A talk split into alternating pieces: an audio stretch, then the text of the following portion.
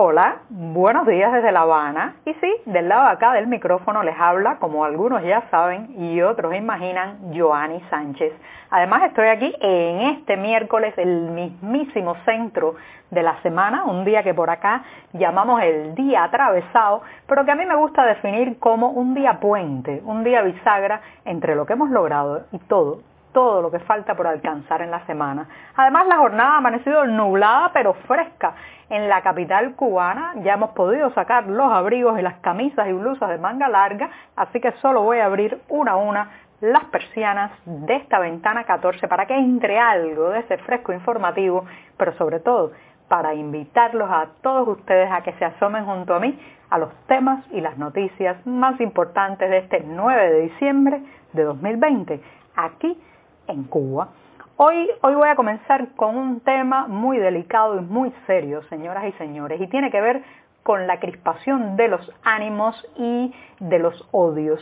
Pero antes de decirles los titulares, voy a pasar como es tradición ya en este podcast, que por cierto en estos días está cumpliendo dos años, sí, 24 meses de noticias e informaciones constantes cada mañana cada mañana de lunes a viernes. Dicho esto, voy a servirme el cafecito que está recién colado, pero se ha enfriado un poco, así que solo lo dejo en la taza, no le pierdo vista y mientras tanto les comento los titulares de esta jornada. Ya les adelantaba aquí a empezar con una cuestión muy delicada, sí, crispar los ánimos y azuzar los odios, como están siendo ahora mismo las autoridades cubanas, señoras y señores, es un peligro, sí, el peligroso camino hacia un conflicto civil y ya les contaré mis preocupaciones y mis aprensiones sobre este tema. En un segundo momento, el gobierno cubano se rinde ante el capital extranjero mucho más, sin embargo, los inversionistas parece que se resisten a poner el dinero en la isla y ya les daré detalles también sobre esta situación. En un tercer momento voy a hacerme la pregunta que ahora mismo se hacen en cada casa cubana, ¿cómo, cómo vamos a armar la cena de fin de año, la cena navideña para algunos o del 31 de diciembre para otros. Y por último, una exposición, sí, con el título Bellas Artes en el Plato, bueno, al menos, al menos habrá bellas formas sobre los platos.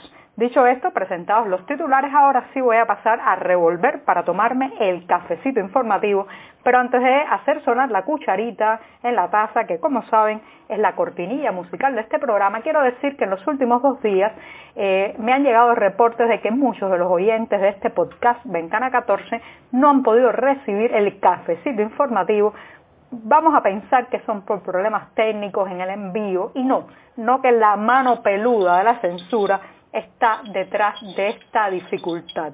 Así que espero que hoy todo quede solucionado y vuelvan a compartir conmigo este cafecito recién colado, breve, aguado, que hay que estirar el producto, pero eso sí, amargo como me gusta a mí, sin una gota de azúcar y siempre, siempre necesario después de este primer y largo sorbito del día. Estamos en miércoles, mitad de la semana, y hay muchísimo trabajo en la redacción del diario digital 14 y medio, que por cierto los invito a visitar nuestras páginas para así ampliar muchos de estos temas y la mayoría de estas noticias. Y hablando de noticias, Ayer comentaba en este programa que se han ido sucediendo en los medios oficiales una serie de programas, reportes que forman parte de una campaña intensa de difamación, lo que también conocemos como fusilamiento o intento de fusilamiento de la reputación de activistas, artistas, opositores y periodistas independientes. Esto es como un culebrón, una telenovela que cada noche en el noticiero estelar saca un capítulo nuevo todos más o menos con la misma factura, cortados por la misma tijera, dirían los mayores, porque llevan una serie de ataques contra la persona sin derecho a réplica, muy editados, imágenes tomadas de aquí y de allá,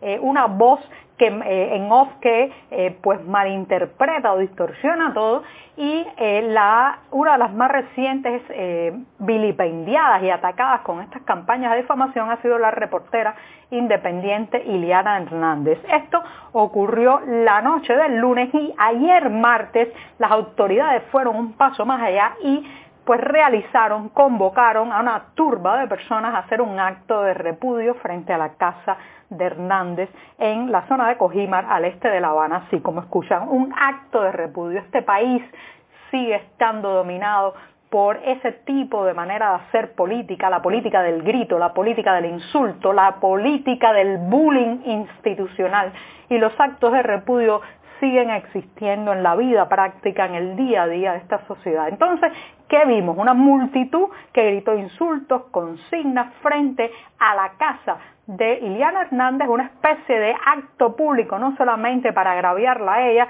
sino también para intimidar a sus vecinos de que no tengan contacto con la víctima, en este caso de estos mítines.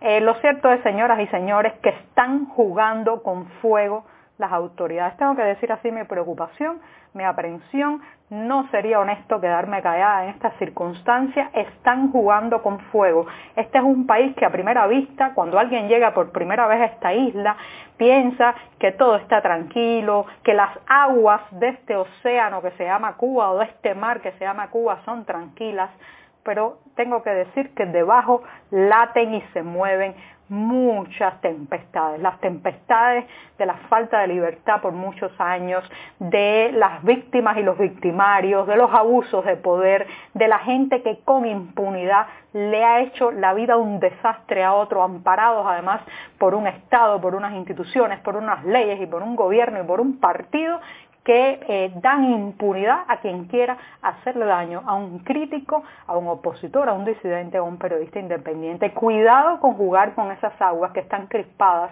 y es lamentablemente lo que están haciendo las autoridades cubanas y la plaza de la revolución en este momento. Están asusando los odios, están tensando la liga, están de alguna manera echando fuego al fuego. ¿Por qué? ¿Por qué?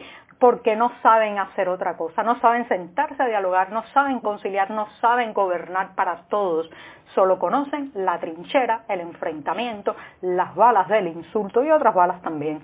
Por tanto, uno se pregunta si no será esto también este asusar los odios, este poner fuego al fuego de la confrontación civil, un acto al estilo de Numancia. Y no voy a estar hablando de la parte heroica, numantina, de un pueblo que prefiere morir antes de ser conquistado. No, no. Estoy hablando de Numancia como concepto político, la capacidad de un sistema de generar tantos odios que termina por destruirlo a sí mismo, un poco para justificar su descalabro, para justificar su incapacidad para ajustarse a las realidades económicas, políticas y sociales de este momento a nivel internacional. Cuidado, cuidado con Numancia, porque todos podemos salir muy damnificados. Así que atención con esto y eh, hay que esperar en las próximas semanas, pero el juego que está haciendo el sistema cubano es muy peligroso. Reitero, están asusando los odios y en este país hay mucho odio oculto, escondido, eh, de alguna manera enterrado, pero está ahí, hay mucho dolor y eh, se necesita un gobierno de la concordia, un sistema de la conciliación, no esto, no esto que están haciendo. Bueno, me he extendido un poco en el primer tema, discúlpenme, pero me voy a dar un segundo sorbito de café, este buchito es muy importante para seguir con el día atravesado, el mismísimo centro de la semana, este miércoles eterno. Y después de este segundo buchito, me voy a comentarles rápidamente que las autoridades, por un lado, asusan estos odios, parecen más verticales que nadie, y por otro, se rinden ante el capital extranjero, sí, ese mismo, el dinero constante y sonante que debería llegar de afuera y que, bueno, pues está a cuenta gotas y no acaba de cumplir con los planes oficiales y los pronósticos oficiales de los últimos años. Lo cierto es que la prensa oficial ha despachado deprisa y corriendo uno de los cambios más notables en la política económica de los últimos años. Sí, eh, sin mucho bombo ni mucho platillo han pasado por debajo de la mesa que ahora mismo pues las empresas de capital mixto ya no tienen que cumplir con el hecho de que el Estado sea socio mayoritario. O sea, ya la proporción de sociedad en estas empresas de capital mixto podría ser incluso mayoritaria para eh, el capital extranjero, para los negocios extranjeros. Pero ni siquiera, ni siquiera eso parece estar motivando mucho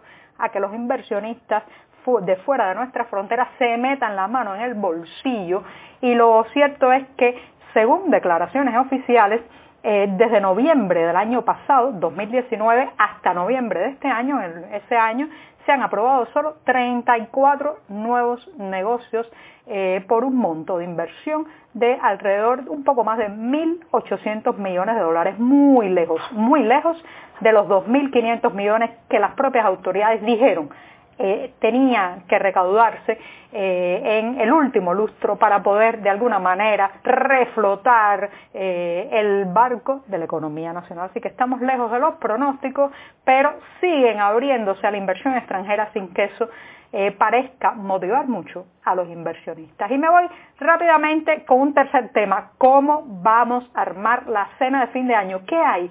¿Qué hay en los mercados? Pues prepárese a la bolsa vacía porque los ingredientes principales de esa comida familiar tan tradicional del 31 de diciembre y también de la noche del 24 de este mes, bueno, pues hay muy poco que encontrar. Frijoles, dos días de salario de un profesional le costará una libra de frijoles si es, si es que la encuentra. El arroz, bueno, ese ya eh, usted puede encontrar más fácilmente polvo lunar que probablemente arroz en el mercado informal o en el mercado liberado. La carne de cerdo por las nubes, desaparecida, hundida en las redes informales de compra-venta y todo eso podría seguir sumando. Las bebidas para festejar están también desaparecidas, así que este fin de año, señoras y señores, vamos a tener una de las despedidas de año más difíciles que yo recuerdo desde mediados de los años 90. Sí, este será un fin de año eh, muy difícil para muchas familias, especialmente eh, las familias más vulnerables que no tienen acceso a divisas, que no tienen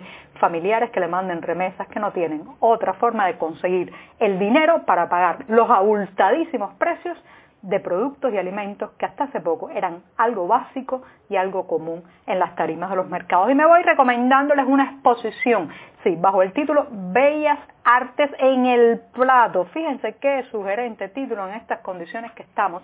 Pero lo cierto es que el Kendall Art Center de Miami está presentando esta exposición Bellas Artes en el Plato con platos justamente de cerámica salidos de las manos y el talento de artistas cubanos contemporáneos. Un verdadero gustazo para los ojos. Y con esto, con esto me despido esta mañana. Muchas gracias.